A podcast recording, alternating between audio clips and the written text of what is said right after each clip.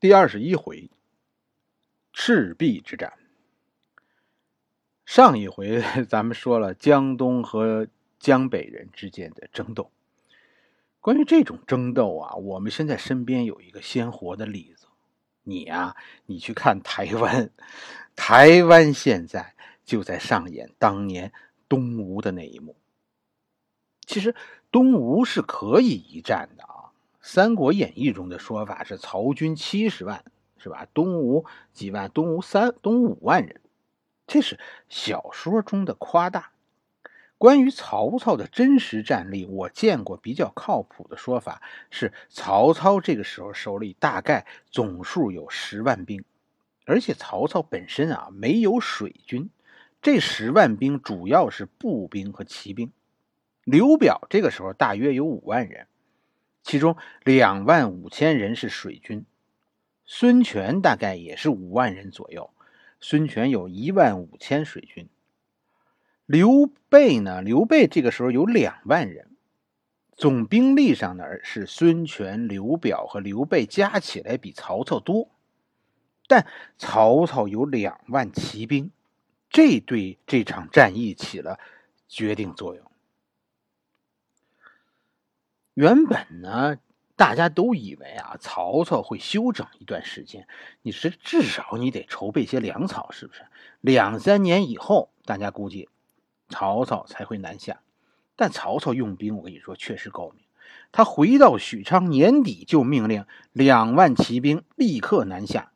现在处在战线最前面的刘备，在毫无准备的情况下，遭到曹军骑兵的突袭。全军溃败，这就是刘备的弃新野、走樊城、拜党阳。在曹军骑兵军团不间断的打击和追击下，刘备全军覆没。最后是靠刘琦的水军接应，才算是摆脱了曹军骑兵的追击。没辙，骑兵下不了河呀。直到这个时候，曹操其实并没有大打出手的意思。现在的曹操确实有粮草问题，这个战役原本呢可能就就这么着就结束了。曹操收拾着刘备，虽然不解恨，没抓着刘备，但刘备现在几年之内是缓不过来了。可是这个时候哈出了事儿，刘表眼看着刘备战败，惊怒之下突然死了，刘琮接班。刘琮呢？刘琮出人意料的投降了曹操。刘表家的变故来得太突然，江东是一点准备都没有。几乎一夜之间，刘表死了，刘琮降了，跟着刘备成了刘表势力的领袖。鲁肃这个时候过江给刘备的夫人吊孝，实际上是希望继续自己的三国梦想。继续荆州、江东、曹操的三国故事。刘备现在在鲁肃眼里是刘表的替接班人。实际上呢，是刘琮投降以后，曹操才准备进攻江东。因为曹操算着，哎，刘琮一投降，这不就增加了？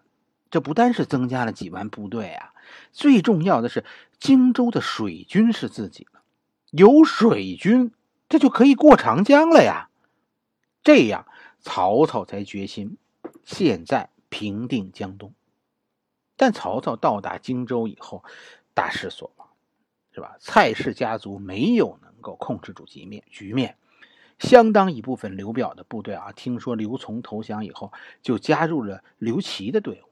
水师的主力呢，现在已经有一小半跑到江夏去了。这些军队啊，都落入了刘备的手里。刘备现在啊，比被打败之前还富裕了，把曹操恨的呀！你说啊，就这个刘备啊，他是什么做的？怎么就打不死呢？那曹操能怎么办呢？已经来了，大话都说出去了，要平江东啊，那就打一仗试试呗。曹操其实是没有拼命的想法。曹操就是想用刘表投降的部队去打孙权，自己的部队去督战。曹操的部队来了多少呢？史书上和史学家们也没有明确准确的数字，咱们姑且算他有几万人，肯定是以骑兵为主。这一打，曹操现了眼。投降的部队现在是出工不出力，曹操一怒之下杀杀了这个蔡瑁、张允。荆州人这下更不和曹操合作了，更多的人跑到刘备那里去了，形势是越来越不利。首先是缺乏水军，曹操打了几仗，原本刘表的水军啊和孙权的水军是势均力敌，现在刘表的部队啊少了多一半。都跑到刘备那儿去了，剩下的部队也没有什么斗志，根本就打不过孙权的水军。没有水军，就只能看着长江发呆，再多骑兵也没用。这个时候，又有一个重要问题出现了。我们以前讲这个《廉颇传》的时候说过，骑兵作战呢需要大量的粮草，尤其是草料。在北方草原这不是问题，现在到了南方。粮草就是大问题了。曹操本来就准备不足，现在呢，粮草供不上。更麻烦的是，曹操带来的自己的北方部队到了长江边上，现在开始生病，瘟疫开始蔓延，一下子曹操的部队在三个月的时间里，据说是病倒了一半。曹操本来还想坚持一下，等着把啊荆州、南郡稳定一下再回去，可刘备不给曹操这个时间的。这个时候刘备杀来了，这种瘟疫啊，南方人是不是有办法应付？是不是有免疫力啊？我这么估计着，可能是，要不怎么刘备的部队没事呢？而且呢，这帮啊刘表的部队啊，现在听说刘备来了以后啊，开始。纷纷倒戈，都投降了刘备了。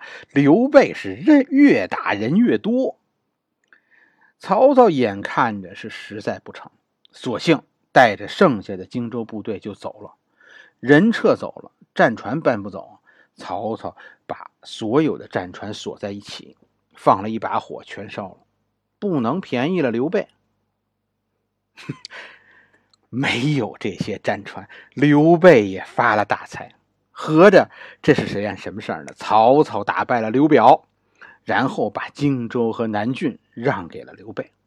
刘备现在几乎接收了刘表全部的家当，陡然而富。而且这一切发生的太快了，孙权就这么一眨眼的功夫，回头再看的时候，刘备已经把院门关了。不好意思，我家户主变了。孙权现在站在门口，这通骂呀，不是说好了吗？一家一半啊！刘备现在插上门回屋睡觉去了，不理门外的孙权了。啊，这个事儿谁占了就是谁的，哪有公理呀？好了，这一回我们先说到这里。刘备这个人，我们下回要仔细说说。